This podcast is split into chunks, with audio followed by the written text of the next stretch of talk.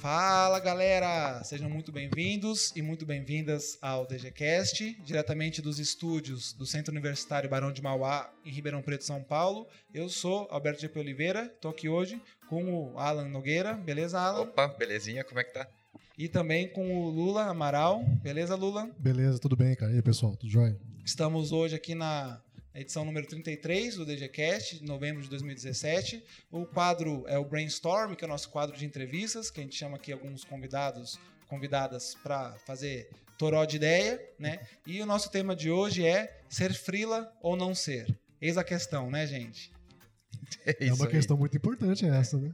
essa é bem difícil. muito bem. Tanto o, o, Alan quanto o Lula, eles trabalham como freelancers, como profissionais autônomos, né? E a gente vai conversar um pouco sobre isso, né? Qual que é, o que, que é ser um freelancer, quais são os, os, mitos e as verdades, né? As vantagens e desvantagens. Vamos desvendar um pouquinho eh, esse mundo aí, porque é, é, bem comum no nosso mercado criativo. Uh, uh, o, o, profissional, né, o aspirante, o estudante querer é, é, se enveredar por uma carreira autônoma. Então a gente vai conversar um pouco sobre isso, esclarecer um pouco alguns dos caminhos possíveis aí. Esse mês a gente está fazendo uma série de programas todos dedicados a esse tema, né? Uh, hoje a gente vai conversar um pouco sobre essas coisas que a gente falou. Depois a gente vai ainda chamar uh, um pessoal para falar um pouco da parte mais jurídica, assim, mais burocrática de ab abrir uh, ah, PJ, não abrir, ser MEI, ser, ser pessoa física, o que, que eu faço, contrato, eh, como se, se precaver de calotes, coisas assim. A gente até vai falar um pouco sobre isso também, porque faz parte de ser um freela, né? Todas essas coisas,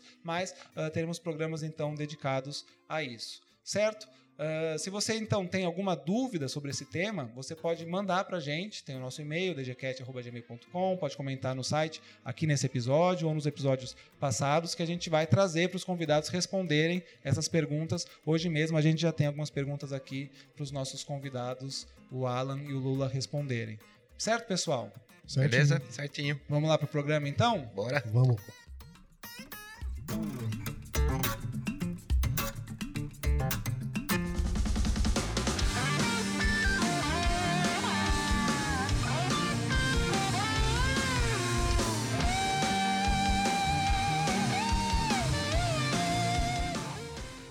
Primeiramente, vou pedir para vocês se apresentarem, falar um pouquinho formação de vocês, área de atuação, e aí uh, se apresentar, falar do histórico profissional, aí fica à vontade. Vamos começar com o Alan.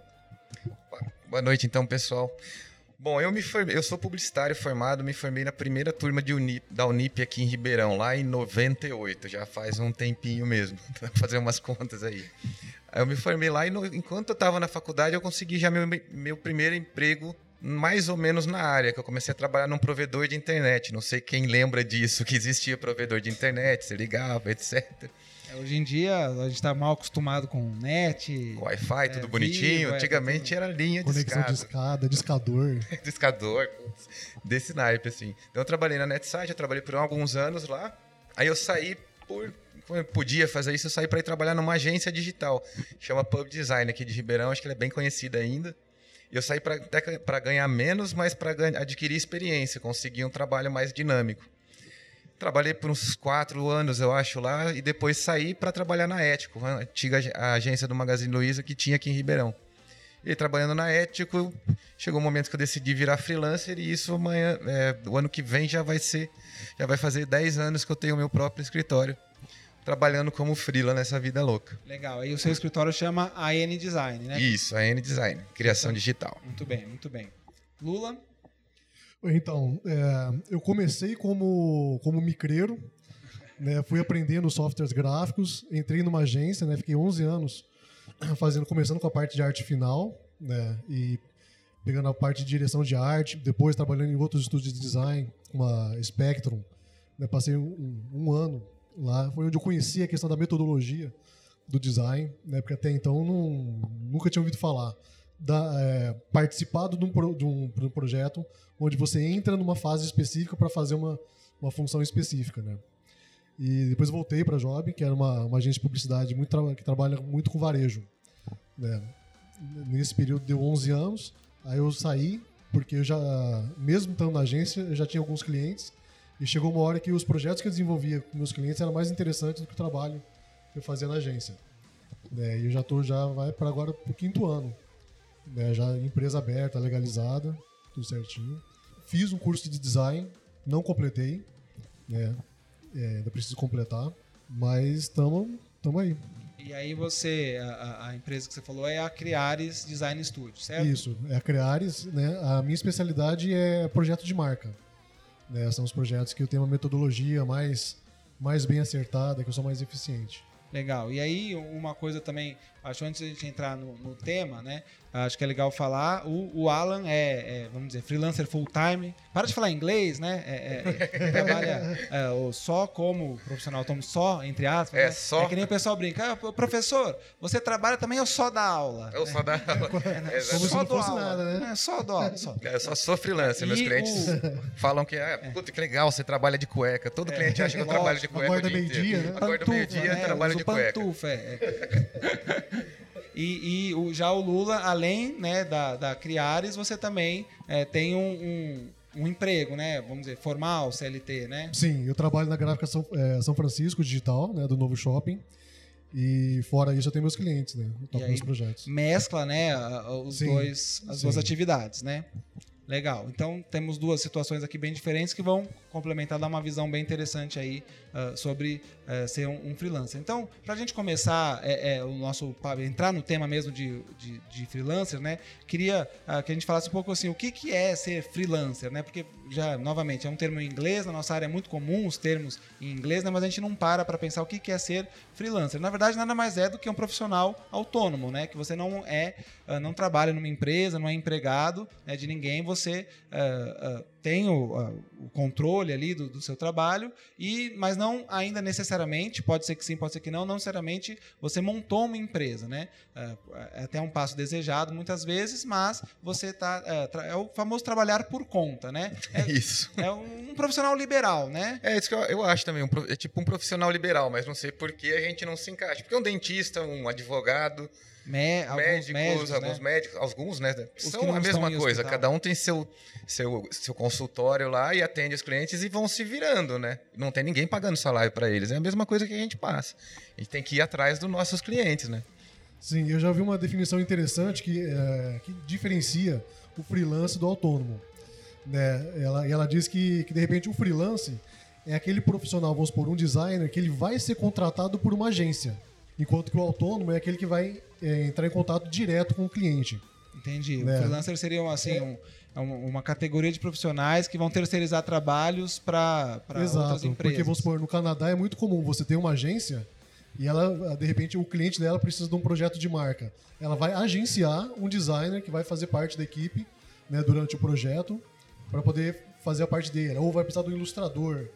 Então, assim, é bem a agência agenciando, né, pegando aqueles profissionais que estão ao redor e que vão poder ajudar no projeto. Legal. E no caso do autônomo seria realmente o, o PJ, né?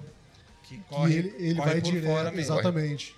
exatamente. Corre diretamente Faz a atrás do relação direta com o cliente, né? Isso. Interessante. Eu É, tinha um, um- é que eu faço os dois, assim. Às vezes eu atendo a agência e atendo diretamente o cliente. Então, sei lá, é difícil definir É. o conceito. Acaba...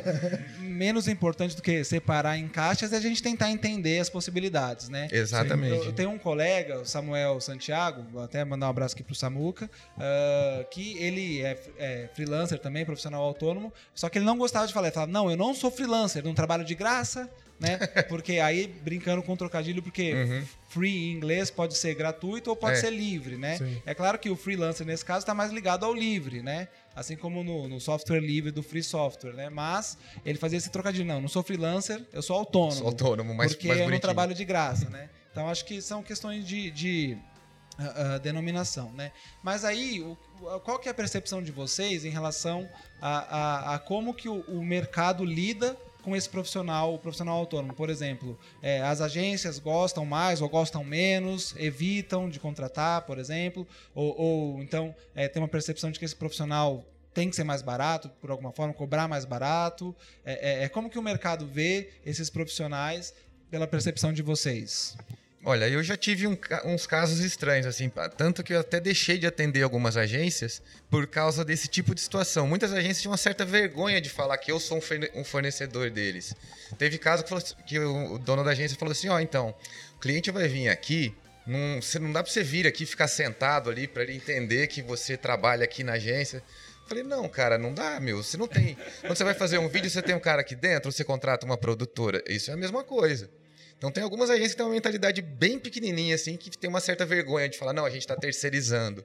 A agência quer ter aquela imagem, ah, nós somos full, 360 graus, aqui não sei o quê, tudo integrado. Não, cara, mas se você não consegue fazer tudo, então terceiriza para quem pode fazer direito. Se você souber vender isso, você pode até colocar assim, ó, mas é mais barato que eu terceirizo, não preciso pagar os, os encargos trabalhistas, então você está no o cliente, né? Então você está é, é, pagando até menos do que pagaria se eu tivesse esse profissional aqui Exato. dentro. Exato. É que eu, eu, achei estranho assim ter essa, essa cabecinha de falar não, eu não tenho, tenho vergonha de falar para o meu cliente que eu estou terceirizando o negócio. Achei estranho. Então, nesses casos eu fui parando de atender essas agências. Falei, não, se tem cabeça legal para a gente ter um relacionamento legal, sou eu que passo meu orçamento. Se você quiser colocar uma porcentagem sua em cima, você passa para o seu cliente. Mas meu orçamento é esse, meu papel timbrado, tudo bonitinho.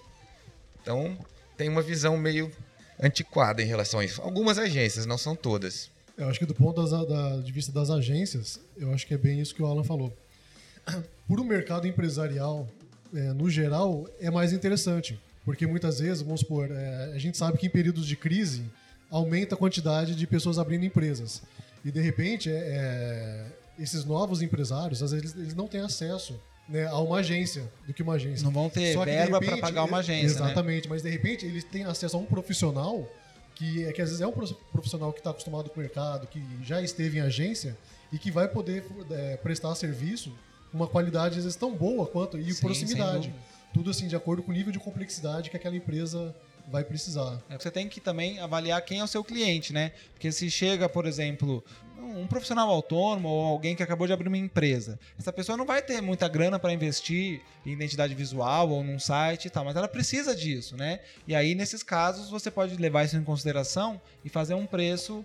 É, porque, assim, isso não tem como negar, não é questão que o, o trabalho é pior, mas um, um, profissional autônomo ele tem menos gastos do que uma agência. Exato, certo? isso não é, é, inegável, né? É, é inegável. E é isso, uh, o que a gente conversou aqui, isso deve se refletir no preço também, já que você não tem tantos gastos, você consegue fazer preços que sejam bons para o cliente e também bons para você. Né? Vão cobrir os seus custos, uh, o seu, a, sua projeção de, de lucro, né? mas também é, é, sem se comparar com o preço que uma agência, porque a agência tem que pagar novamente os encargos trabalhistas, é, são vários funcionários, vai ter questões, sei lá, jurídicas, às vezes vai ter né, outras questões. É, tem toda uma infraestrutura bem maior, né, que a gente não, não pode comparar mesmo. É um exemplo besta, por exemplo, eu vou pagar um, um, uma licença Creative Cloud, eu vou pagar, vai, 200 reais por mês. Se eu sou uma empresa, eu tenho que pagar uma licença para cada funcionário, que aí custa 250 reais cada licença. Né? Então, só isso já aumentou o custo é dobrou, triplicou o custo com, com o software, né? Então, tem essa questão. E aí também, um, um outro é, é, que tem também, é Freelebico. Depende muito do, da quantidade de conta que você tem para pagar. Basicamente. Basicamente é isso. Se você mora com a mãe e de repente não tem muita conta para pagar, você pode se dar o luxo né, de, de pegar alguns trabalhos sem compromisso. Né? Agora, se você realmente quer evoluir, evoluir profissionalmente, e você tem, pô, você tem suas despesas, né, família para sustentar, aí você já tem que se estruturar melhor, tem que se profissionalizar. Né? E acho que uma coisa muito importante que eu vejo nos clientes que eu atendo, eu cometi esses erros, que é de, é, de achar que porque você domina a sua atividade fim, no caso o design, que você vai ser um bom empresário. Né? E isso, assim, esse é um dos mitos, porque a hora que você re resolve abrir uma empresa, você tem que pegar todo o seu conhecimento de gestáltica, semiótica, teoria da cor e pôr numa gaveta. E aí você vai abrir uma outra gaveta com nota fiscal, planilha, planilha lista de cliente. Atendimento. Custo, atendimento, atendimento mandar boleto. Prospecção. Né, prospectar. Né, Sim.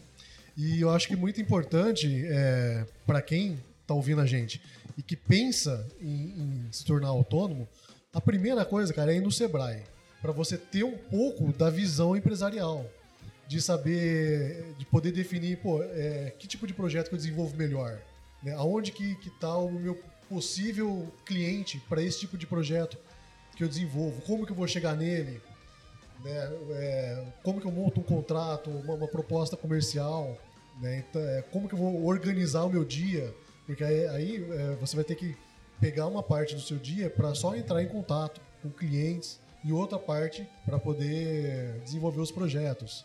Né? E ah, eu acho que o, o produzir, Sebrae. Né, mesmo. Sentar e produzir um A atividade pouco. fim da empresa. Né? Exato. E nisso eu acho que uma coisa que eu já vi muitos clientes pecarem, e eu pequei também, é de não ter uma visão, pelo menos um plano de negócios básico, para você ter uma ideia geral né, de, quais as variáveis que envolvem ter uma empresa. Isso eu acho que é fundamental. Assim. É verdade. Eu, eu, dá, dá pra eu dizer que eu já fui bico, assim, porque acho que todo mundo começa mais ou menos desse jeito. Eu trabalhava numa agência e pegava uns frilas, como a maioria da galera que trabalha com arte, assim, acaba pegando. Só que eu fui pegando um, outro, outro, cada vez mais, fazia uma graninha extra legal. Mas eu já tava com uma ideia, assim, pensando o que, que eu ia fazer no futuro, dali pra frente. Pensei, ó, se eu me dedicar legal, eu acho que dá para viver disso. Tem que fazer uma preparação, lógica. Muita gente fala assim, ah, você precisa guardar um dinheiro para sobreviver um ano, pelo menos. É meio teórico. Para mim não precisou não, mas eu trabalhei forte, mas lógico, não ganhei, não paguei todas as contas nesse primeiro ano, mas deu certo, já começou a render. Mas foi a dedicação que fez o negócio acontecer. falei, não, vou parar de ser fri de fazer bico, né, fazer frila de madrugada e levar isso a sério, começar a trabalhar full time. E assim funcionou, assim começou toda a história. E hoje 10 anos depois eu consigo manter tranquilamente. a gente acabou não, comentando, você trabalha mais com web, né, Alan? Isso, trabalho mais com web, desenvolvimento de site e outras cositas assim.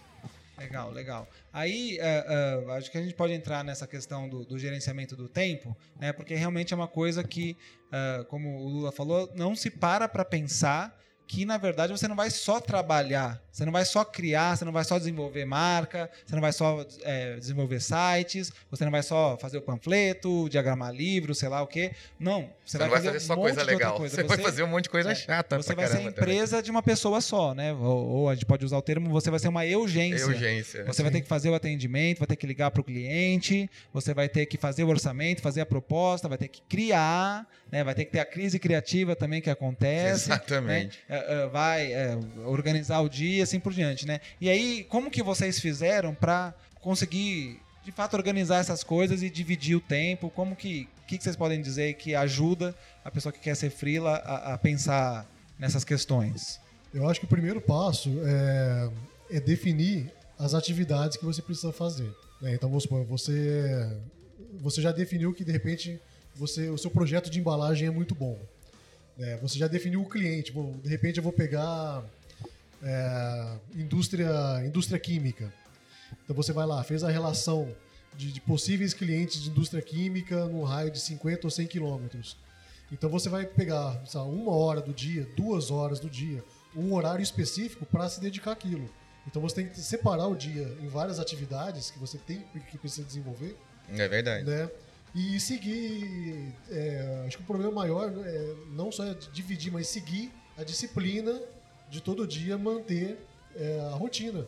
Né? É uma rotina que todo dia é a mesma coisa, assim, basicamente. Né? Uhum. Às vezes você pode até falar assim, entender, ah, não necessariamente só de manhã eu vou atrás de cliente. Eu vou fazer isso duas horas por dia. Hoje de manhã estou meio ruim, Uh, sei lá, vou fazer, né, sei lá, uh, enfim, vou botar em ordem aqui meus arquivos, sei lá o quê, né, ou fazer uma parte do projeto que é mais é, é, é braçal, né, então que eu não estou precisando de muita cabeça tal. Mas à tarde, aí eu vou pegar e ligar para esses clientes. À né? tarde eu vou desligar o telefone e não tô para ninguém, eu vou desenvolver o projeto. Ou o contrário, né? É, o contrário. contrário. É. Aí você tem que ver como que você se encaixa melhor no seu ritmo.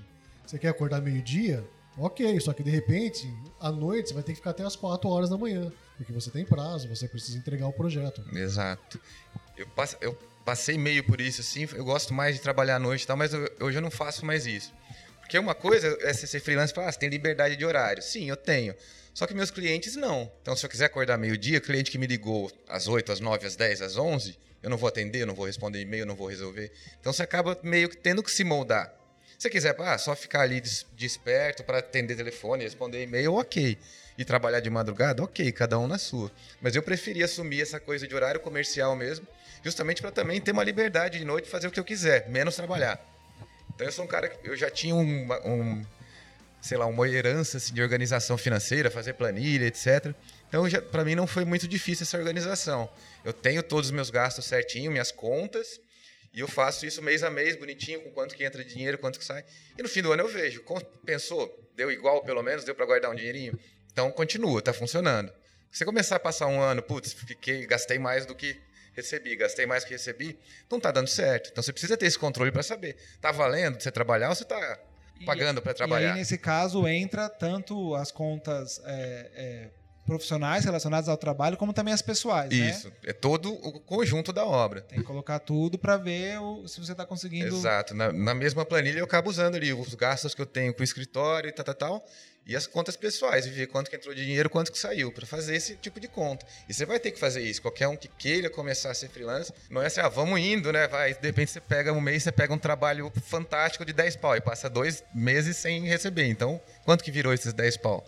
Você para, vai virar três e pouquinho nesses três meses que você não recebeu nada. Então a gente tem que aprender esse tipo de coisinha chata. A hora de responder e-mail, você tem que parar de responder e-mail naquela emergência. Chegou o e-mail, você já tem que ir lá ver, senão você fica louco. Principalmente você está produzindo, criando alguma coisa. Eu tento também separar, assim, diluir as reuniões às vezes. Quando tem muita reunião numa semana, eu tento marcar ou uma, uma na parte da manhã ou na parte da tarde, não nos dois. Tentar evitar ao máximo fazer isso, porque senão você fica o dia inteiro na rua e perde um monte de coisa. Às vezes tem uma emergência. Então você vai se moldando ao processo. Acho que cada um vai entender como é que é o seu caminho, mas você tem algumas regrinhas para seguir nesse aspecto. assim. Eu, eu, gosto de tentar. Ah, isso aqui agora eu vou responder e-mails, agora eu vou mandar boleto, vou ver os negócios de pagamento, correr atrás. Tem esses, essas burocraciazinhas que a gente sempre tem que lembrar. Freelance não é só alegria, trabalhar de chinelão, de boas. Tem um monte de conta para pagar que não vem do céu. E como resolver uma situação tipo, você está lá é, com um prazo apertado de um projeto para entregar, vamos supor, por exemplo, que, uh, mais no caso do Lula, mas uh, você tem, que, tem um horário para mandar para a gráfica, por exemplo. É, aquele dia tem que ser, porque amanhã esse material tem que estar tá rodando, ou daqui a dois dias a gráfica tem o seu tempo de produção, que seja, né? Mas você precisa entregar aquilo até 5 e meia. E aí tem outros clientes te ligando e mandando WhatsApp, e mandando e-mail, mas principalmente acho que ligando, ligar dá uma sensação de urgência muito forte. Você precisa atender, se você não atender, fica aquela coisa, ah, será que né, pode dar a impressão que você está é, fugindo, né? Ah, ah, como que fazer esse tipo de, de é, de divisão mesmo de pessoa, né? Porque isso acontece, inclusive, em ambientes, é, é, vou dizer, empresariais, mas que seja você contratado, trabalhando num lugar. Às vezes você está desenvolvendo a sua função é, técnica ali e você fica atendendo telefone, mesmo pessoas dentro, colegas de trabalho, te chamam, chegam na sua sala, conversam e você acaba perdendo a concentração. Como fazer isso quando, além de, dessas interrupções normais, você ainda tem que né, lidar com, com os atendimentos que muitas vezes, na, como eu falei, nas agências e empresas tem uma pessoa dedicada só para fazer isso. O ideal, né, o que a gente tem como ideal é você separar o seu projeto em fases e tentar organizar isso durante a semana. Né? Então, determinadas fases do projeto, eu vou pegar segunda-feira de manhã, na terça-feira à tarde, outros projetos eu vou desenvolver na segunda-feira à tarde, para não coincidir de, de repente, você ter fechamentos de arquivo, porque normalmente, assim, o período em que mais entra em contato com você é no período de fechamento de arquivo, né? Quando o arquivo tem que ir para gráfica, tem muita alteração, né? Então, o ideal é você é, se programar para que não caia na mesma, na mesma fase. Então, vamos supor, é, bimestralmente eu editoro uma revista, né? Então, naquele período que eu sei que eu tenho fechamento, eu não pego o trabalho, né? justamente para evitar esse tipo de situação. Às vezes acontece e de repente é, e quando acontece, você tem que abrir o jogo com o cliente. Olha, eu estou desenvolvendo esse projeto, assim, não consegui é, realizar essa fase né, e tentar passar para o seu cliente um prazo mais próximo da realidade possível. É que às vezes acontece, né, de você se embolar. Né? Sim. É, eu achei legal isso que o, que o Lula falou de não pegar trabalho. É uma coisa que a gente tem que aprender a falar não, senão você se enrola e vai ficar lascado com prazo, com entrega das coisas. Você tem que aprender a falar não. Você sabe que você está muito sobrecarregado. Vai ter um período aí que você vai estar tá cheio de coisa. Você vai ter que falar não para um outro cliente. Fala, cliente, você pode esperar? Precisa ser agora, senão não dá para eu pegar. Legal. Porque não dá. Se você abraça tudo, você vai ficar louco e não vai dar conta. E muitas vezes ele aceita você pegar, esperar um, prazo maior, Exato. porque muitas vezes ele não se planejou para aquilo. Às vezes você teve uma reunião e às vezes o próprio cliente ele tá só prospectando mesmo, dando as primeiras é. os primeiros passos, né, daquilo que ele quer dizer. Às vezes o cara fala que é urgência porque ele tem mania de falar que é urgência, mas ele parar para pensar um pouquinho, não, não, dá para esperar uma semana, duas. Aí, você então, vai beleza. lá, corre apresenta e ele passa uma semana aprovando. Exatamente. Porque o, o que eu acho que é difícil fazer seria falar, é, estabelecer um horário para atendimento. Isso é uma boa estratégia? Falar, ah, eu atendo, sei lá, das 9 às 11. E, e depois das 16 às 18. E nesse meio tempo você faz o quê? Não atende o telefone, né? É. Se o cliente ligar, você não, não vai atender? Eu sou meio tosco. Às vezes, meus, a maioria dos meus clientes mais recorrentes assim já entendeu que eu não sou muito de telefone. Porque se eu vou numa reunião, por exemplo, eu não vou atender telefone. Sim. Então, se eu tô numa reunião, eu não aí o povo foi aprendendo um pouco a deixar de me ligar e mandar e-mail. Falei, porque ele me liga e falou: ah, faz o seguinte, tudo isso que você falou, me manda um e-mail. Então você vai meio que doutrinando o cliente. Eu, eu expliquei, meu, às vezes eu não tô aqui, eu tô almoçando, eu tô não sei o quê. Então manda um e-mail que aí quando eu chegar eu resolvo. Então alguns já entendem que o telefone não é o jeito mais fácil de falar comigo. Uma regrinha que eu fui fazendo, né?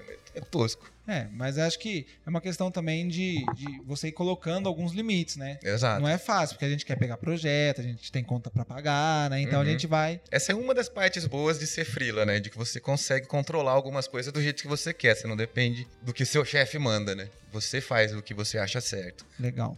Ó, em cima ah, disso que o, o Lula estava falando de, de dividir as fases e se organizar para não estar num período de fechamento, né, fazendo outras coisas, a gente tem uma pergunta aqui da Vanessa Luz, que ela mandou para a gente uma dúvida ah, de como que se estabelece prazos para a realização de, de cada projeto. Como que você pensa o prazo? Então, o cálculo do projeto, né, para você estabelecer o prazo para o projeto, até o valor do projeto, você precisa de um prazo, né? Melhor dizendo, para você estabelecer um valor final de um projeto, você precisa saber quanto tempo você vai trabalhar nele, né? E, e aí a questão é, como que eu sei o tempo que eu vou trabalhar nele? Como que eu faço essa previsão, esse planejamento? Eu acho que é, é o know-how que você vai adquirindo. É experiência é, mesmo, é né? experiência, né? é você, só experiência mesmo. Você, vamos supor, eu sei que um, um projeto de marca, para desenvolver um projeto de marca simples, eu preciso de 30, 40 horas, né? E aí eu, eu sei as minhas fases, quanto que eu duro, quanto que eu gasto mais ou menos em cada hora e como que eu vou distribuir isso. É embalagem, eh, você precisa conhecer a metodologia, você conhe- tem que saber as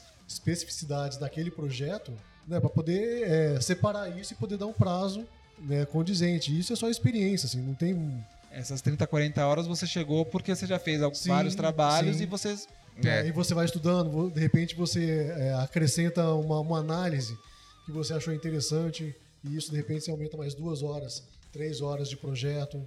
Né? É, se, é se é uma pequena empresa, é, tem um nível de complexidade. Se você for fazer uma marca de repente para pizzaria é, e garagem, de repente você tem que pôr um, um tempo de pesquisa, não de pesquisa, mas de rafiamento, porque é uma linguagem que é visual muito uniforme. Então, se você quiser sair do óbvio, você vai precisar de mais tempo, né? Pe- Pela uniformidade da linguagem visual do, do mercado. Então, cada, cada tipo de empresa ele tem uma- um nível de complexidade.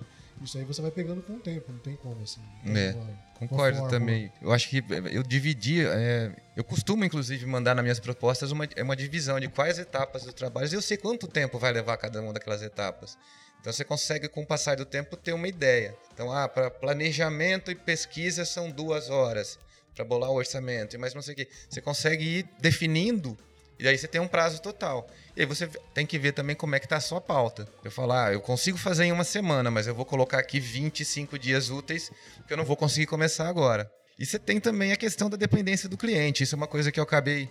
Só com o passar do tempo que a gente consegue fazer essas coisas. Eu coloco na nas minhas propostas. Se- é, mais ou menos assim: se o cliente sumir por mais de 60 dias ou me mandar material, ele vai para o fim da fila. Eu não posso. Ele pode aparecer daqui 60 dias. Ô, quero te mandar todo o material hoje para você terminar amanhã. Não, não é assim.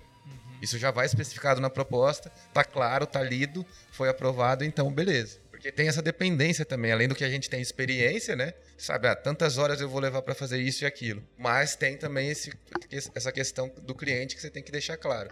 Se ele enrolar para demorar, vai, vai- entrar numa fila de novo. né? Mudar o prazo, né? Exatamente. E, e aí vocês fazem algum controle de quantas horas vocês gastam em cada projeto? Pra ajudar depois nessa análise futura? Tipo, ah, passei quatro horas pesquisando para esse. Nesse eu gastei só duas. Nesse eu gastei meia hora.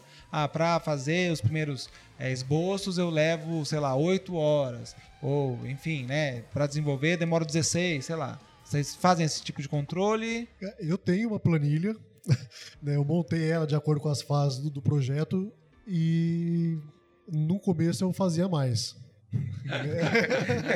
É bem por aí. É, mas é, eu acho que. Hoje eu já não faço tanto precisa- assim. A questão da planilha é ela te ajudar a se entender, Sim, né? Isso. Sim. Eu acho Uma que vez que depois você se entendeu. experiência. É. Eu tenho um programinha que chama. É velhinho ele, mas chama Hour Guard, Hour Guard, uma coisa, Hour Guard, alguma coisa assim.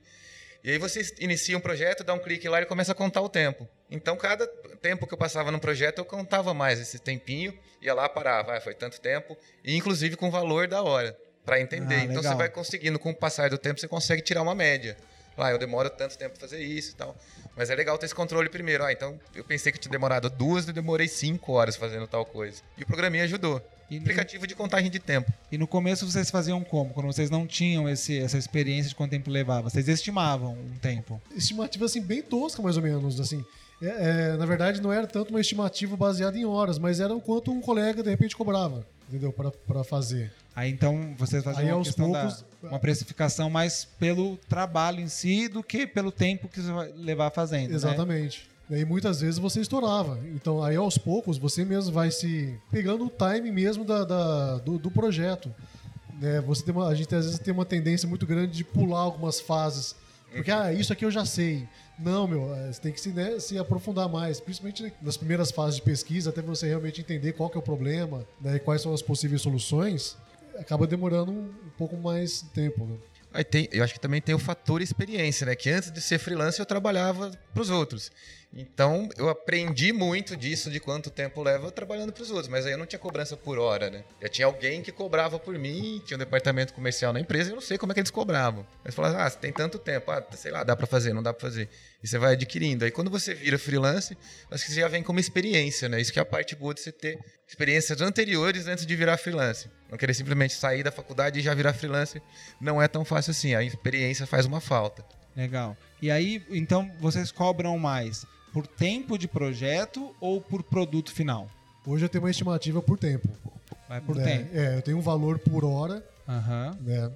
E faço uma estimativa de quantas horas eu vou precisar para aquele projeto. É, eu também, tudo por hora. Legal, beleza. E aí, ainda nessa questão mais de- do, do gerenciamento, né? O Alan chegou a comentar que se precaver na proposta, né? ah, algumas coisas para evitar ou um calote ou eh, sei lá, um migué de um cliente, né? Como que vocês fazem isso? Tem proposta? Tem contrato depois da proposta? Como que vocês trabalham? Vamos começar com o Alan. Eu tenho uma proposta, às vezes, quando o cliente me pede um contrato, eu faço o contrato bonitinho, com os dados da empresa, a gente vai lá e assina. Mas, assim, como eu trabalho com o desenvolvimento do site, a maioria das vezes, já aconteceu uma ou duas vezes. O cliente pagou uma parte, depois sumiu, eu terminei o trabalho e não terminou de pagar. Eu simplesmente fui lá e tirei o site do ar. Então ele não focou nada.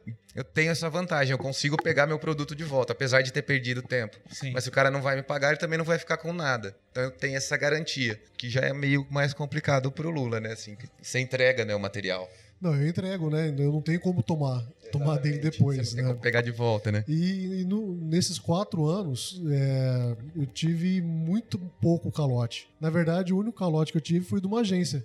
Que eu prestei, eu fiz todo o trabalho de criação, né? E não fui pago, mas como. Embora isso não, não tivesse estado em contrato, mas eu gero boleto e nota fiscal. Né? Então, uma, uma certa garantia é de que, de repente, eu posso protestar. E nesse caso foi o que aconteceu. né? Mas eu tenho um modelo, eu tenho uma proposta é, comercial e tenho um contrato. Né? Muitos dos clientes acabam. A gente acaba tendo uma relação até meio informal. Né? Eu acho que no, no Brasil não é tão comum a questão, pe- pelo menos assim, no nível em que eu atuo. Às vezes soa até como uma desconfiança, né? exato, Uhum. exato. É, É, acontece acaba, bastante. acaba ficando muito assim no, na boa fé. No bigode, né? No fio do bigode. bigode. Exatamente. Exatamente. O que é complicado, né? Porque Bem complicado. dependendo, às vezes, é, você entendeu que o cliente precisa, sei lá, vai, vou dar um exemplo bem, mas que ele precisa, sei lá, de um panfleto, ele já entendeu que ele tem que vir a marca junto, que você vai fazer o site também, né? É. E aí você fica meio, não, mas peraí, eu tô te entregando o que a gente combinou. Não, não foi isso que a gente combinou. E aí esse, o- o- uma proposta, pelo menos, né, já discriminando os itens que serão produzidos, já te ajuda a, a evitar esse tipo de desconforto Sim, depois, e, e né? também fazer uma pesquisinha, às vezes, sei lá, se esse cliente já passou em outros lugares, você, sei lá, você procura você conhecer alguém dessa outra agência, desse outro lugar que ele já passou ali, dar uma assuntada, como é que é esse cliente, fazer uma pesquisinha meio que informal, assim, também é legal, pra você ficar esperto, saber se o cara já tem um histórico de picaretagem ou não. Eu tenho algumas pessoas que eu me informo, assim, pessoal de gráfica, principalmente, que são rei de tomar calote. Tem um amigo que me fala bastante coisa. Às vezes eu fico meio cabreiro, eu pergunto, ô, esse cara já passou por aí, que não sei o quê? Ah, não, peraí. Aqui não, mas deixa eu pesquisar. Ele fala com os outros, fala, ó, oh, esse cara corre. Então é bom ter isso também. Legal. E aí uma coisa que a gente acabou esquecendo de, de, de falar no início, quando vocês apresentaram né, as empresas de vocês, os projetos de vocês, é, vocês chegaram a, a abrir a pessoa jurídica ou não? Sim, eu tenho o PJ aberto. Eu também abri, mas eu sou MEI. Entendi. Eu também. Você é MEI também. Sou MEI também. Legal. Porque eu precisei para pegar clientes melhores que só trabalham com nota e tal, só assim. E o MEI foi uma das melhores soluções que teve, porque o caso, para você abrir uma empresa, sei lá, uma microempresa e ter contador e etc., fica um custo proibitivo para você conseguir continuar trabalhando sozinho. Você tá, vai ser sócio da, do, do, governo e da, da, contabilidade, fica complicado. O MEI é uma bela solução. E dá uma credibilidade também junto com o cliente, que a hora que você chega para uma reunião e você explica você tem uma empresa aberta, que você é um PJ também, é, acaba criando uma certa empatia, porque você tá. Os nossos clientes são empresários. Então ali muitas vezes deixa de ser uma, uma uma conversa entre um designer e um empresário, são de dois empresários. Né? E às vezes muito, e isso acaba criando uma empatia. Legal. Né? E aí, assim, para a gente contextualizar um pouquinho pro pessoal, na verdade, estamos falando pessoa física, PJ e tal. O, o, pessoa física seria nós, normalmente. Eu até posso, né, como profissional autônomo, como pessoa física, emitir notas, eu tenho que ir atrás de alvará, coisas é, assim. Tem um tal. negócio da prefeitura tem, que é, você consegue isso. emitir eu nunca fiz, mas eu já vi que tem alguma coisa assim. Mas geralmente não é o caminho que se escolhe, né? Porque se você já vai partir para uma de emitir nota, você já parte provavelmente para abrir uma pessoa jurídica. A pessoa jurídica seria a famosa firma, né? Vou é abrir firma. firma. Exato. Né? Ou, ou abrir uma empresa, enfim, você vai criar é, uma entidade é, é, jurídica vai ter ali um nome social, o número lá, o mil bar, mil conta, é, o, CNP, né? o famoso CNPJ, famoso né? CNPJ, você precisa do CNPJ. Você sai do CPF e vai para o CNPJ, né? E aí, no caso, vocês falaram de, que no caso, vocês abriram um MEI, né? Que seria o Isso. microempreendedor individual, é, né? Exato. Que é um exato. programa do governo, aí se vocês puderem explicar um pouco melhor. Então, é uma, uma categoria de empresa né, que ela limita o faturamento em 5 mil reais mensais, 60 mil reais é, anuais. Agora acho que eles vão Eu acho que vai aumentar né? para 80 agora. É, eu vi alguma coisa assim. também alguma coisa, mas não sei se foi, se foi aprovado. Sim, foi, eu ouvi é, falar de segunda, segunda fonte, assim, eu também não vi a informação na raiz. É, né? Eu vi passando em algum lugar assim, falando vai mudar para 80 mil, que é legal também, por ano, né? Uhum. Faturamento por ano. É, então, porque essas empresas elas são divididas de acordo com a faixa de faturamento, né? Então, o MEI talvez seja, talvez não, é a melhor forma para quem é, quer abrir uma empresa de entrar porque os procedimentos são mais simples, né? A carga tributária assim é bem pequena. Na verdade, acho que você paga uma R$ 44,90 ou R$ 49 acho que, reais. Acho que aumentou para 51 agora. É, alguma coisa assim, assim, todo mês. Todo ano tem um reajuste. Mas começou com 40, alguma coisa é, assim. Que é o bem DAS, tranquilo, né? Sim. Que na verdade assim é um boleto que você paga tranquilamente, assim, e que mantém a empresa aberta, né? É, e você, e tem o lance do MEI também, esse, essa taxa que você paga, tá incluso ali INSS, ISS, então se você tiver algum problema de saúde e precisar do afastamento, por exemplo, você consegue recorrer ao INSS porque você paga esses tributos. E conta para aposentadoria. E conta para aposentadoria também. Então é uma empresa bonitinha com custo baixo. Uhum, e aí você consegue emitir nota fiscal, né? Sim, sim, emite tem nota muitos fiscal. clientes que é, precisam, não Precisam. conseguem é, fazer pagamentos uhum. sem ter uma nota fiscal, né? Sim. E isso te facilita porque às vezes, vamos supor, se você está precisando trocar uma máquina, você pode fazer um financiamento num banco, né? você pode abrir uma conta jurídica num banco que tem uma tarifas menores para do pacote de serviços, né? Tarifas menores e fica mais fácil às vezes você conseguir um financiamento com uma taxa melhor para troca de equipamento, alguma coisa assim. Quando você passa a emitir nota, você tem um sisteminha do banco que você baixa que gera a nota. Então, se você tem o hábito de sempre gerar nota e boleto, quando você vai é, é, acessar o sistema dos boletos emitidos, ali você já tem mais ou menos o quanto que você está faturando no mês, o quanto que você já tem para receber no mês que vem. Então, isso te ajuda a organizar financeiramente. Legal. Entendeu? E aí, uh, mas... tem um outro porém também, mais um detalhezinho do meio, é que você pode contratar um funcionário. Só, é só até um, mas você pode. Uhum. Certinho, bonitinho, registrado em carteira, você pode contratar um funcionário, que é legal também. Você consegue ter um esquema de trabalho bacana com custo baixo. Legal. A gente vai também aprofundar esse tema de, de MEI, PJ e tal no próximo programa, né? E, e Uh, mas enfim, acho que era legal ver a perspectiva de vocês. Quando foi que vocês perceberam a necessidade de formalizar, de, de ter, uh, abrir a, a PJ, fazer o MEI? Porque nem sempre foi assim. No início, talvez vocês Exato. não tenham sido. Ou desde o início já abriram. Não, não, não, eu demorei um pouquinho. Não, meu, assim, eu já saí da agência, já, já abri o MEI. Entendi. No mesmo mês. Porque eu tinha. Eu já tinha alguns clientes, só que eu tinha o projeto de abrir uma revista. Né? Eu tive uma revista PET em Ribeirão durante um ano e meio. Né? E eu achei que a melhor forma, e que eu consegui até para poder fazer a cobrança né? dos anunciantes, sim, né? sim. ia ser via pessoa jurídica. Então eu já abri, né? Eu, na época eu registrei, na época não. É, a Criares ela é registrada como o código dela é de composição gráfica, serviços de editoração, editoração e processamento pré, de dados. Pré, é, é igual meu. Pré-impressão, editoração de revistas e composição gráfica. Isso são os itens em que eu posso emitir nota. Legal. Né, pela empresa. E o Alan, então, no é, início começou mais informal. É, eu né? comecei né? mais informal. Aí o que, que acontecia? Quando algum cliente. Você começa com alguns clientes pequenos, aí vai melhorando. E aí algum cliente precisava de nota, eu acabava pedindo nota emprestada. Aí tinha que pagar a, uma a, a taxa, o imposto e não sei o quê. E fora a trabalheira de ir lá buscar a nota do cara e que não sei o quê. E aí surgiu essa ideia do meio, eu comecei a pesquisar mais. Falei, olha, interessante isso aqui. Fui lá, em dois dias você está com o seu CNPJ prontinho, emitindo nota e acabou-se o problema. Nunca mais precisei correr atrás. E mesmo antes de você é, abrir o MEI, você já trabalhava com um nome fantasia, AN Design? Sim, já trabalhava. Você não trabalhava, você não era o Alan Nogueira. É, no você... comecinho, comecinho era, era alannogueira.com.br, uma coisa assim. Eu usava meu nome, mas eu pensei em mudar. Apesar de que o AN Design é de Alan Nogueira é, mesmo. Mas quem não. não mas sabe. eu decidi colocar esse nome para ter, ter, um pouquinho mais de, credibilidade, porque as pessoas. É, para ter uma marca mesmo. É diferente você ser o Alan e você ser a AN Design. Né? Exatamente. Né? Você causa uma impressão diferente, né? Exato. Uma, uma, e aí isso gera. Uh, uma imagem de profissionalismo, de, de maior estrutura, é, mesmo sim. que seja você no seu quarto, né? Sim, mas, mas é, a aparência existe essa dá... preocupação e, esse, e, a pessoa acaba vendo, ah, é uma empresa, você tem um cartãozinho, você tem uma marca, então já entende você como um bom profissional. Não é o cara que está ali lindo, leve, solto, vou te atender aqui, não sei se eu apareço ou não apareço. Porque tem muita gente muito frila que acaba. O cara é freelancer, arruma emprego, pronto, larga os, larga os clientes tudo para trás. Então, quando você já tem uma certa estrutura, por mais que seja só você mesmo, você tem seu CNPJ, tudo bonitinho, já é um outro tipo de credibilidade com o cliente. Legal. E aí, uh, a gente estava falando já da. Vocês falaram um pouquinho da prospecção de clientes. Prospecção seria buscar novos clientes, certo? Isso. E aí, vocês falaram de separar um tempo, pesquisar empresas de ramos que você quer atender, telefonar para eles, não, tentar montar, né? Uh, e no início, né? Como que você vai formando essa rede de contatos? Vocês dois trabalhavam já no, no ramo, isso ajudou bastante? E se não tiver isso, como fazer? No meu caso, não. Eu não, não, não conheci ninguém, então é, começa no, no, processo de boca a boca, de indicação. Né? E eu acho que até é questão de sorte mesmo.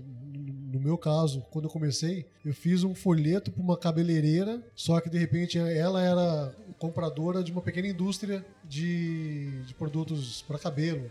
Então eu passei três anos atendendo de cosméticos, né? Eu passei três anos atendendo eles. Né? E, mas nunca tive assim, no começo, você não tem ainda uma, um network. E aí como você foi criando essa rede? Eu, de uma certa forma, eu me acomodei porque aconteceu. Como eu, eu já. Eu acho que antes de sair, eu passei um ano e meio na agência e com os freelas. Então, você acabou, acabou gerando um certo volume. Então eu tinha uns, alguns clientes fixos, né? O que de uma certa forma foi um problema, porque você acaba se acomodando. né? Então essa foi uma outra dica. Né? Nunca se acomode com os clientes que você tem. Né? Não sossega não, que não, não, não Sim, dá. Né? Mas o, hoje, é, como eu disse atrás, o Sebrae eu acho muito importante frequentar, fazer os cursos, porque os clientes estão lá. Então às vezes quando você passa uma semana num curso, ali é uma, é uma forma de prospectar de gerar network. Né? Mas começa com os amigos. Né? Oh, tô fazendo uma marca aqui, tô fazendo um prospecto, me indica, né? Começa assim. Legal. É, para mim foi um pouquinho diferente, porque assim, eu como eu trabalhei bastante tempo no mercado, eu conheci bastante gente de várias empresas, tipos de empresa diferentes. Então, por exemplo, quando eu trabalhei no provedor de internet, na NetSite, então eu conheci muita gente de TI, que hoje trabalha em departamento de TI de empresa ou atende empresas na área de TI. E muito da área de desenvolvimento de site, muito, por muito tempo ficou na parte do TI. O dono da Verdade. empresa chegava, ô, você que é o cara dos computadores aí, O menino da você internet. aqui é o menino do da internet. Co- Como que faz site? Você conhece alguém? Como é que faz site? Então, por eu conhecer bastante te- gente nessa área, acabavam me indicando. Lógico, fui avisando, ó, tô trabalhando assim, ia batendo papo com as pessoas. Então, você espalhar para seus amigos e os amigos vão levar isso adiante. E na área de comunicação também, eu conheci bastante gente em agências, que depois foram para outras agências e aí cada um faz um freela, e aí esse freela precisa, esse cliente dele precisa de um site. Ah, tem um cara que eu conheço aqui que faz, não sei o quê. Então, o network foi crescendo assim. E a Mas indicação, basicamente- então, é muito importante. Indicação de, dos trabalhos. Ela é fundamental. Né? Você precisa manter um, um esquema de prospecção, né? porque na verdade. Prospecção não é indicação, né? Não, não é indicação, é você é indo você ir atrás. Você ir É. direto no cliente. É a caça. É. Porque é, as estatísticas minhas que eu tenho, você dá 20 telefonemas, marca quatro reuniões e pega um projeto. Entendeu? Então, é, e o meu esquema eu acho que é diferente da, da do Alan, porque eu não sou publicitário, eu sou designer. Uhum. Então, eu não tenho as competências necessárias para cobrar é, um FII mensal para manter um projeto de comunicação, entendeu? Então, o meu esquema é diferente. Eu trabalho por projetos. Então, às vezes, o projeto acabou, às, é, às vezes o projeto dura três meses, né? Mas ele acabou, acabou. Então, eu Aham. preciso estar mantendo sempre É. uma constante prospecção, porque eu não tenho como cobrar um FII mensal. E nessa sua estatística de 20 ligações, viram quatro reuniões e um projeto, esse um projeto, ele tende a, a te trazer novos projetos? Ou não necessariamente, não tem uma... Normalmente, é, Não necessariamente com esse cliente, às vezes com outros clientes parceiros dele. às vezes indicação, mas é, eu procurei, vamos supor, nesse caso eu procurei perfis de indústria química, né, para prospecção de embalagem, que era um dos, produtos, um dos projetos que eu desenvolvo. E até material de prospecção deles, né, catálogo, esse tipo de coisa. Então, é, eu peguei indústrias eh, químicas na região de vários portes. E esse um que fechou é uma empresa grande. Então, assim, é, pelo menos três, quatro vezes por ano, eles precisam de algum trabalho. Então, tem uma, uma, uma fábrica de biquíni. Ela faz um trabalho comigo por ano. Mas já faz quatro anos que, que ela faz o catálogo comigo. Né? Então, assim, tende a, o projeto, o, cliente permanecer comigo. Né? Sempre quando ele, quando ele precisa de alguma, algum serviço que eu possa prestar, ele, ele me procura. né? Já aconteceu de clientes não, de não passarem a trabalhar comigo e, e irem para agência, o que não é o mais comum. né? Muitas vezes eu é, faço catálogo, só que de repente às vezes o, o cliente ele precisa de questões mais estratégicas. Então ele para de, de- de fazer os meus serviços, de, de, contratar criares e vai procurar de, repente uma agência de maior porte que pode vai, vai servir ele de outras formas. É. É, na- Eu também não, eu não trabalho com o FI também. É, tem esse lance que cada projeto é um projeto. Então, eu desenvolvo um site. Vai desde o começo até o final, entregou, pagou a última parcela lá, acabou. Acabou. Entrega, o FII vamos seria atrás. assim, você tem atende um cliente para prestar um determinado serviço todo mês e aí ele tem uma cota Isso. fixa que ele te, te, te paga mensalmente Uhum. para você desenvolver determinado trabalho. Né? Exatamente. Isso que é o FII. E né? aí, nesse caso, na minha empresa também a gente não, é, não tem o FI. Mas também, assim, a gente vai sempre lutando atrás de novos clientes, mas eh, com a experiência também, com o passar do tempo, você consegue alguns clientes que são bacanas. Então, por exemplo, eu tenho uma assessoria de marketing, que agora eles têm quatro clientes. Então, esses quatro clientes me passam uns trabalhinhos, sei lá, de fazer arte para post no Facebook. Então, tem uma demanda constante, e aí um pagamento constante. Eu tenho uma outra empresa também que é parceira minha, que eu passei a atender faz um ano e pouco, que é uma empresa de eventos técnicos. Então tem, eles têm 17 eventos no ano. Então tem manutenção de site, fazer site novo. Então vira uma demanda mais ou menos constante. Isso é legal, só que eu não posso me acomodar nisso também, que se um dia eles forem embora, danou-se. Sim. Eu legal. fico sem nada. Eu acabei. Mas funciona esse processinho, pelo menos pra mim, mas Legal, eu acabei comendo bola aqui. Isso foi uma pergunta de uma ouvinte também, foi a Camila Arioli que fez essa pergunta. Ô, Camila, esqueci de falar, mas tô aqui, ó. Como formar a rede de contatos no início do, do projeto? Foi isso que vocês responderam. E que outras formas que tem? Então, Ah, eu não participei, mas tem os Open Coffee. E aí, Exato. algumas padarias da cidade que são eventos bastante interessantes que, que juntam empreendedores, né? E que são pessoas que estão ali com o mesmo objetivo. Então, frequentar e- esses eventos. é, o Sebrae tem feiras de, de negócio em Sampa, que é muito bacana aí. Né? De repente você vai num ônibus que só tem empresário, então você acaba trocando bastante informação, bastante É, cartão. lá na, na, na Supera Park eles estão desenvolvendo alguns encontros Tem também, encontros de, também. de empreendedores, né? Exato. Tem um site que chama Meetup e tem uma- um bloco regional aqui de Ribeirão que tem várias coisas. E eu já fui em alguns eventos, você acaba fazendo networking, trocando cartõezinhos, conhece bastante gente, tem esse- o Open Coffee. Os eventos relacionados à comunicação também é legal você ir para começar alguma coisa, pelo menos conhecer profissionais da área, para quem um dia você vai poder mandar um portfólio seu, falar assim, ó, sou freelance, começando a fazer, tô fazendo ilustração, tô fazendo direção de arte. Ah, Tem alguns contatos que você consiga mandar. E participar desses eventos eu acho que é o principal, que é onde você conhece outros empreendedores também de outras áreas, que vocês vão precisar acabar trocando figurinha um dia. Legal. É, e estabelecer boas relações com os estudantes também. Né? Porque já aconteceu de eu, de eu indicar e ser indicado por pessoas do curso de design que eu estava quando eu Aham. cursava. Então você sabe que de repente um aluno, um colega seu tem uma determinada competência e às vezes acaba chegando de repente um cliente que precisa daquilo. Né? É, faz a indicação, né? Sim. E, E Pera, só, deixa eu só dar uma dica bem importante que eu acabei de lembrar. Pelo amor de Deus, seja profissional no que você está fazendo. A quantidade de clientes que eu tenho que apareceram para mim, ó, me indicaram você, porque antes tinha um menino que fazia aqui para mim, mas o cara sumiu, me deixou na mão, desapareceu. Então tem muito. Então eu ganho clientes por causa da incompetência dos outros. Então se você vai fazer um negócio de ser freelance, seja direitinho, seja responsável, trabalha com profissionalismo e quando você precisar, por exemplo, ah, você arranjou um emprego, vai embora, não precisa mais fazer freela, qualquer coisa assim, não deixe o cliente na mão. Dá um respaldo para ele, indica para outra pessoa, mas não não seja antiprofissional, que Às aí vezes você não consegue nada mesmo. Às vezes acontece de você, por algum imprevisto, perder o prazo, sei lá, ou tá apertado, perceber que vai perder, e aí você não some, né? Você É, vai, não suba. conversa, tenta negociar, né? Não desapareça do cliente. Isso é muito feio e você não vai conseguir, você vai se queimando no mercado. O mercado de Ribeirão, por exemplo, parece grande, mas é- todo mundo se conhece. Eu conheço umas pessoas que já estão bem queimadas justamente por falta de profissionalismo. E, e portfólio? Portfólio é importante também para conseguir novos trabalhos? Sim.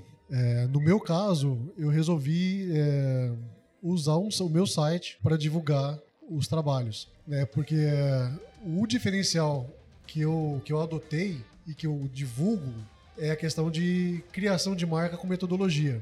Então, na- no, site da Criares, cada marca tem um, texto falando um pouco do, do objetivo daquele projeto, quais são, as necessidades, o porquê que, de repente, uma escolha de uma cor, alguma coisa assim. Então, no, caso, meu portfólio, ele está no meu site. Eu acho é, fundamental você ter uma, pelo menos uma apresentação em PDF, porque às vezes quando você vai ligar para os clientes, o cliente não sabe quem é você. E normalmente se pede uma apresentação.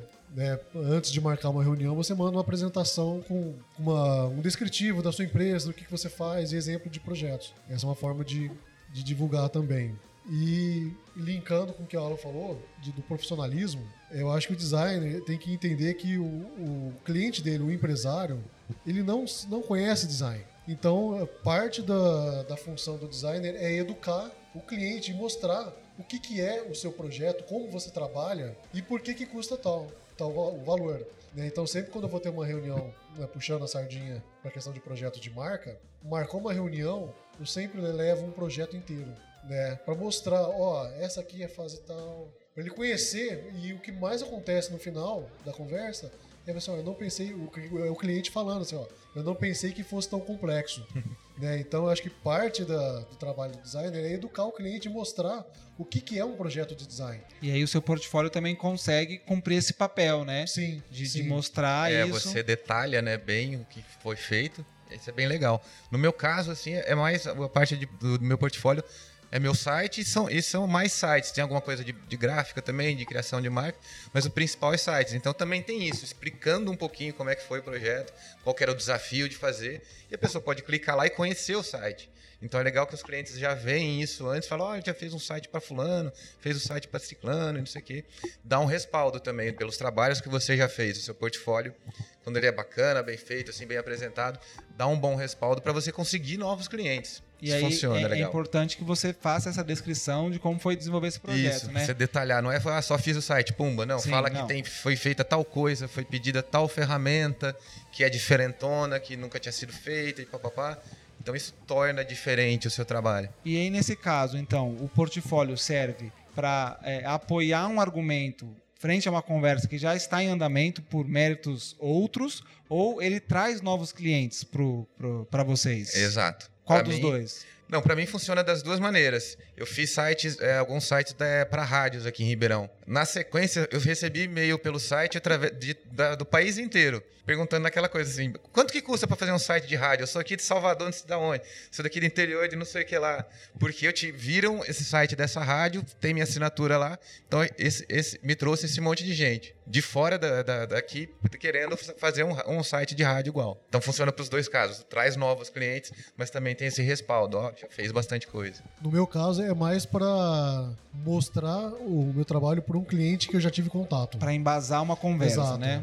É, para ele ter uma noção maior do meu É trabalho. crucial ter um portfólio. Quem trabalha Isso. com, com design tem que ter portfólio, né? Sim, não sim. tem jeito. Não tem tem jeito. Currículo é quase nada, né? Para não falar que Currículo, é Sim. insignificante. É, para não qua- falar quase isso, É quase insignificante, mas não vamos ser tem, maldosos. mas- o, tem que ter o, o- o portfólio. E online também, não tem, não tem jeito. Hoje todo mundo pesquisa na internet que, que- quem é você. E as mídias sociais? Vocês utilizam isso como também forma de se divulgar ou de conseguir novos clientes? Faz marketing de conteúdo? Fica postando no Facebook, no Instagram? Cara, eu não faço. eu não entro no Facebook deve fazer uns 20 dias. Já Eu- des- desinstalei do, do celular. Mas chegou uma época assim que eu, que eu fazia mais. Hoje eu não faço assim tanto. É, para mim também, mesmo trabalhando com digital, com sites, eu tenho lá minha página no Facebook, já tive Twitter, mas eu não alimento, acaba deixando. Casa de Ferreira espeta de pau, né? Sempre É. aquela coisa. E tem, mas seria mais uma função para vocês fazerem, um marketing Seria, exatamente. de conteúdo, porque não é Mais- fácil. Mais Sim, uma sim. função. Eu vi que não estava dando e por outros meios estava me trazendo mais resultado, mais negócio. Eu falei, ah, não tá tão necessário. Quem sabe, sei lá, num momento de seca, eu acabo apelando, vamos lá, meter o pau, colocar, potencializar anúncio no Facebook, fazer coisas assim. Mas no atual momento, como tem outras ferramentas funcionando melhor, eu acabo não usando. Porque senão é uma trabalheira e a gente é um só, né? Não dá. Não, dá pra fazer tudo, né? Legal. Aí a, a gente levantou aqui alguns tópicos, né, que surgem sempre quando o, o assunto é profissional autônomo, freelancer. Alguns a gente até, vocês até já tocaram aqui de alguma forma, mas aí eu vou, vou falando esses tópicos e aí vocês vão comentar isso, ah, verdade ou mentira, né, que acontece ou não acontece. Por exemplo, que ah, freelancer acorda todo dia meio-dia. Vocês já falaram sobre isso, né? É, exatamente. Acorda meio-dia, Alan. Não, não acorda. Acorda meio-dia, eu já, Lula. é, é como eu disse, eu já É, acordei dia, né? algumas vezes. Alguns dias sim. Meio-dia. Hoje eu queria ter acordado meio-dia, por exemplo. Gostaria muito. Já acordei algumas vezes meio-dia, mas muitas vezes eu trabalhei até, até noite. E aí, se você acorda meio-dia, você perdeu ali quatro horas de, de contato. É, exato. Trabalho, e tem né? clientes que não, os meus clientes não acordam ao meio-dia, então eles começaram lá às oito, já estão pedindo coisa, podem ter ligado e se eu não atendi, eu tenho que atender horário comercial, não tem jeito. Se eu quiser trabalhar, assim, ah, à noite eu vou produzir, ok, mas durante o dia você tem que estar ali E atento. às vezes, na verdade, você vai produzir à noite, vai produzir de tarde, vai produzir de manhã, porque tem que correr atrás, né? Exatamente. E às vezes o fechamento, às vezes, de algum projeto, principalmente de marca não é mais tranquilo. Mas eu faço bastante revista também, né? Então, assim, às vezes um projeto de fechamento de revista, ele é mais exaustivo, né? Às vezes você vara à noite. Então, às vezes, quando você manda pra gráfica, às vezes você fica um dia sem fazer nada, assim. Pra recuperar, pra né, deixar a cabeça um pouco mais... Você tem mais essa leve. liberdade, né? Tem essa liberdade. E aí que vem o nosso segundo tópico aqui. Frila faz o que quer, quando quer. Verdade isso também? Mais ou menos, viu, cara? Eu tento manter, um, porque principalmente o que a gente, é, acho que a gente acabou não passando, mas ser frila é disciplina, você tem que ter uma disciplina. Então eu tenho minhas manias, eu tenho minhas coisinhas. Por exemplo, tem o lance do horário, eu trabalho horário comercial. Mas é lógico, ah, tô meio de boa, ah, vou lá no médico, vou no shopping, não sei o quê. E eu tenho uns lances também, eu, por exemplo, eu me visto pra trabalhar, assim, eu ponho roupa de trabalhar. Pra fazer uma conexão legal, tô trabalhando. Aí quando eu parei, eu vou lá, ponho um chinelo, uma bermuda e beleza. Mas pelo menos eu consigo manter uma rotina e ajuda a manter a disciplina do trabalho. E saber quando que você desconecta do trabalho. Tipo, ah, troquei, eu troquei de roupa, agora eu saí do trabalho. O personagem. É, você tira a persona, entendeu? Foi um método que eu desenvolvi e muita gente também faz isso. E também, na verdade, você tem é, outra- coisas pra fazer, obrigações, né? Então você não vai fazer o que você quer na hora que você quer. Você vai ter a flexibilidade. Tem a Mas não flexibilidade. necessariamente a liberdade total. É. Isso que é ah, um mito. Que aí Ah. nos leva ao próximo tópico. Que você não tem chefe. Isso é verdade? Cara, cada cliente é um chefe. É um chefe. Sim e não, né? Você não tem um chefe vai falar, ó, quero relatório na minha mesa. Mas você vai ter o cliente te cobrando, né? Exato. Exatamente, é seu Você- chefe. Todos eles são Muitos meio que seu chefes, chefe. Não. Mas tem prazo, né? A vantagem é que você pode demitir seu chefe, né? Tipo, ah, não, meu, não quero te atender mais. Mas Tem até uma música do Zé Cabaleiro, né? Que ele fala, eu demiti meu patrão, né? aí, você consegue, você pode fazer isso, mas no geral são todos seus chefes, né? E aí, puxando outro tópico também, a questão da roupa. Que diz que é, freelancer nunca mais vai usar roupa social. Verdade ou mentira? Não, é mentira. Pelo menos nos primeiros contatos, né, você tem que ir pelo menos bem vestido, né? Mais, mais social. Isso é uma questão que às vezes o profissional criativo tem uma birra, né? Com Exato. a questão da aparência. A gente cuida tanto da aparência dos projetos, Sim, né? Se é sim. design, forma e função, você tá pensando na cor, tá pensando na tipografia linda, maravilhosa, tá pensando no espaçamento, mas você não pensa na- no, no- no seu design visual também, né? Exatamente. Que quer queira, quer não, você tem que se apresentar para o cliente. Tem cliente que é mais retrógrado, assim, mais conservador, tem outros que não, né? Mas mesmo assim, você pode ter um, um- Você não precisa usar roupa social, terno, camisa, mas você também não vai chegar é, todo De despenteado, chinelo, é, bermuda e chinelo. chinelão. A roupa aquela- social, na verdade, eu nunca usei, né? Nem trabalhando na agência. Eu vou mais casual, assim. Sim, eu vou um casual bem vestido nos primeiros contatos e não que eu vá E no último vai de chinelo. Hã? É, no último já. Pra receber o último, você já vai de chinelo e bermuda. É, não, você vai, eu vou mais formal na- no, no primeiro contato, até pra sentir o cliente, É. como que é. Só que aí no, posteriormente eu vou mais casual. né? Já aconteceu de eu ir de bermuda, porque o cliente pediu pra passar lá. Naquele momento eu fui do jeito que eu tava. Você tava na rua. Eu tava na rua, aproveitei e passei lá de bermuda mesmo. Né? Mas é um cliente que já conhecia meu trabalho e eu sei que, que isso não iria afetar a visão né, que ele tem a meu respeito. Outro mito que tem é: ah, você é frila, você trabalha, é um profissional autônomo, então tá com a vida tranquila, ganha dinheiro pra caramba. Cara, não sei de onde veio esse mito. Eu não sei mesmo. Quem que fala isso, cara? Não, é muito foda, porque você tem que controlar, né? Tem, tem mês que você ganha grana legal, tem mês que você não ganha, varia bastante. Então sempre você precisa guardar uma graninha, pelo menos, para as intempéries. Se não tiver, danou-se. Vai ter um mês que você não vai ganhar. Sim, no meu caso, eu precisei arranjar um trabalho fixo, né? Então hoje eu trabalho na Gráfica São Francisco, porque assim, ela me dá o fixo que eu preciso para manter a casa. Então eu pago todas as minhas contas, né? Como trabalho na gráfica. Então o trabalho de, dos meus clientes acaba sendo um extra. O que de uma certa forma é bom, porque fica mais fácil de falar aquilo que ela falou de falar não, entendeu? Muitas vezes, é, antes de trabalhar na gráfica, às vezes você tem que pegar uma marca e desenvolver uma marca por um valor inferior porque você está precisando de grana. E você sabe que o resultado final não vai ser aquele que, que seria se você, vamos supor, se, se você tivesse as 30 horas para desenvolver a marca. Então a vantagem né, que eu vi em estar trabalhando na gráfica é de poder selecionar mais, né? Porque muitas vezes esse projeto que você pega, você acaba suprindo uma necessidade de faturamento naquele mês. Mas não é um bom material para portfólio. É uma coisa que você vai fazer, mas você não vai É. divulgar. Entendeu? Essas E coisas que não vão para portfólio que são foda, né? Isso é ruim, não vou porque- pôr, mas- pagou umas contas, pelo menos. Exatamente, né? Tem essa. isso influencia a longo prazo, né? Legal. Então, é, no meu caso, tá sendo isso. E, e a vida tranquila, como você vai ter uma vida tranquila se você faz todas as funções, né? Exatamente, né? Atendimento, prospecção, a execução, é, faturamento, etc. É, o, trabalho mesmo é vida louca. Mas eu tenho um pouco uma filosofia assim, eu tento manter o trabalho. Trabalho é para pagar contas que é, para dar dinheiro para fazer coisas legais. Então eu não sou muito viciado em trabalho. Tenho uma vida tranquila? Não, porque eu tenho que trabalhar também pra caramba, mas eu tento manter tudo isso dentro do trabalho, vida louca dentro do trabalho. Quando tá fora, ter uma vida mais tranquila, mais legal, como qualquer pessoa comum merece ter. Tem gente que é empregado e trabalha muito louco. Sim. Quando eu trabalhava em agência, era muito mais louco do que hoje. Ficar à fim de semana, perder fim de semana lá trabalhando em agência, isso é padrão, e você não ganha mais por isso. Então hoje, pelo menos, eu trabalho minhas 8, 9 horas ali por dia, recebo minha graninha, pago minhas contas e faço um monte de coisa legal. Que não é comer pizza dentro da agência. Legal. Gente, a gente está chegando aqui ao fim do, do nosso programa. Acho que para a gente concluir, pedir as considerações finais de vocês, que vocês ah, ah, ah, digam assim, por que ser frila? O que, que motiva vocês a ser frila e que você acha que são a- a- as vantagens mesmo, apesar das desvantagens todas que tem? A- A gente comentou algumas. Né? Qual é a grande motivação para você trabalhar como um profissional autônomo, um profissional liberal? Para mim é poder ter um controle maior sobre o, o trabalho e um prazer maior na hora de fazer, né? Porque muitas vezes na época da, da agência você recebe um trabalho e que vem que e você acaba entregando aquilo mais do que pedem do que aquilo que você gostaria de fazer. Né? Na época, vamos supor, eu trabalhava muito com varejo, mas o que eu gostava de era marca e embalagem. Né? Então você tem essa possibilidade de direcionar né, os trabalhos para aquilo que você tem mais afinidade. Eu acho que esse é, talvez seja a motivação maior. Assim. Olha, para mim também é a questão de você ter o controle do trabalho é, é muito importante. A liberdade de você trabalhar do jeito que você acha certo, e não como foi empurrado para você pra, de cima para baixo em algumas agências. Eu, por exemplo, eu gosto de participar dos processos, então eu vou no cliente, pego o briefing, anoto as coisas, converso com ele.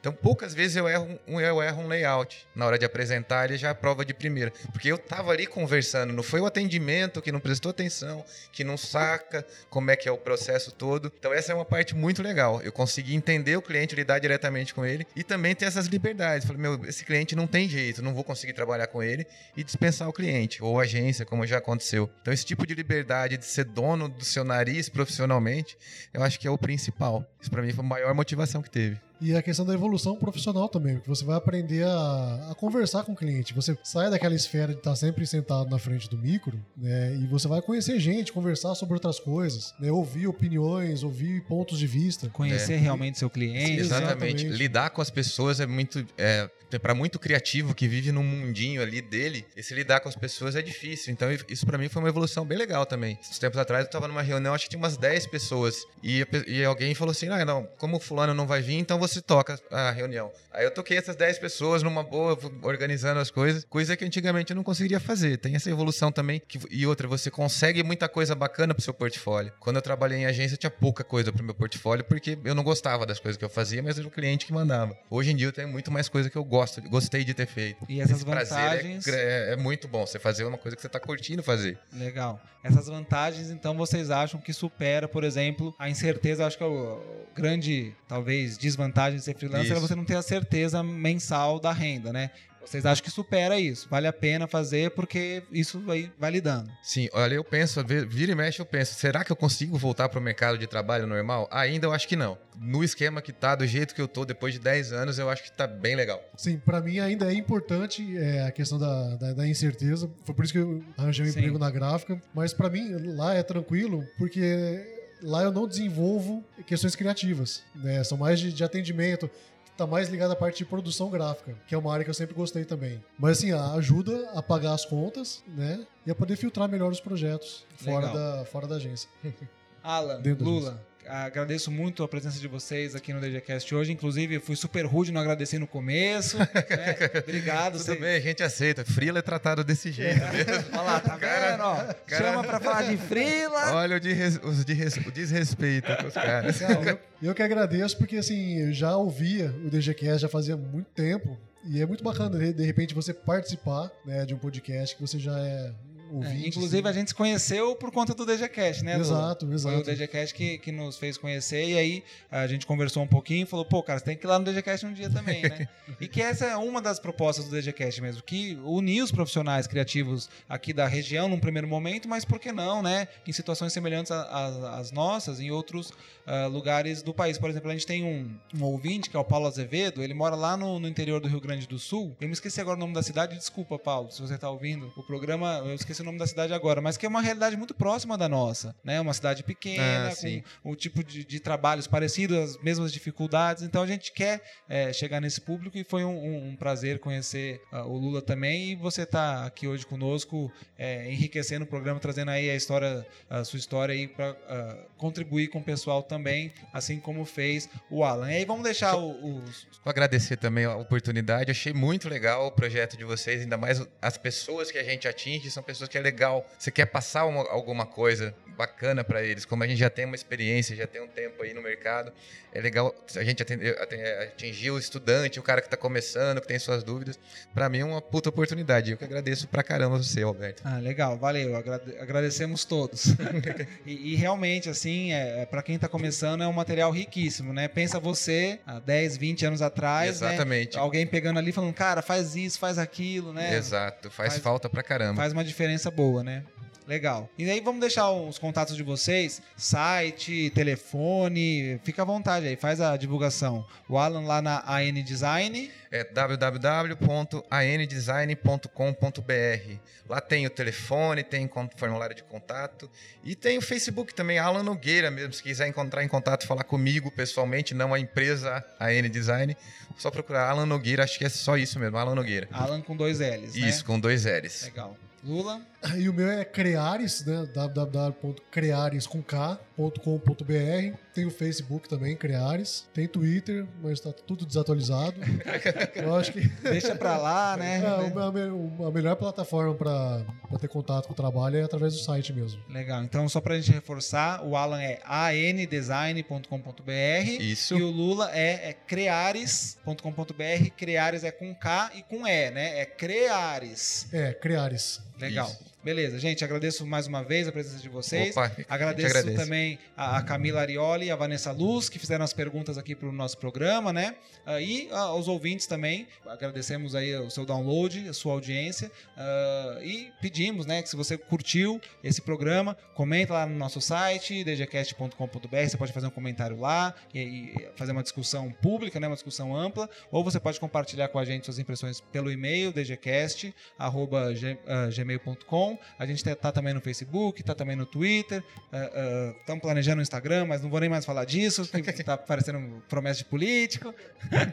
mas estamos uh, nas redes sociais, você pode interagir com a gente por lá também. Inclusive, como eu falei, mandar perguntas, porque a gente tem ainda mais programas sobre profissionais liberais, autônomos, sobre freelancers. Então, se você tiver dúvidas, pode mandar que a gente vai responder nos próximos programas. E com isso, então, o brainstorm do DGCast 33 fica por aqui. A gente se despede. Até a próxima. Um abraço. Tchau, tchau. Um abraço para vocês. Falou, pessoal. Boa sorte para todos.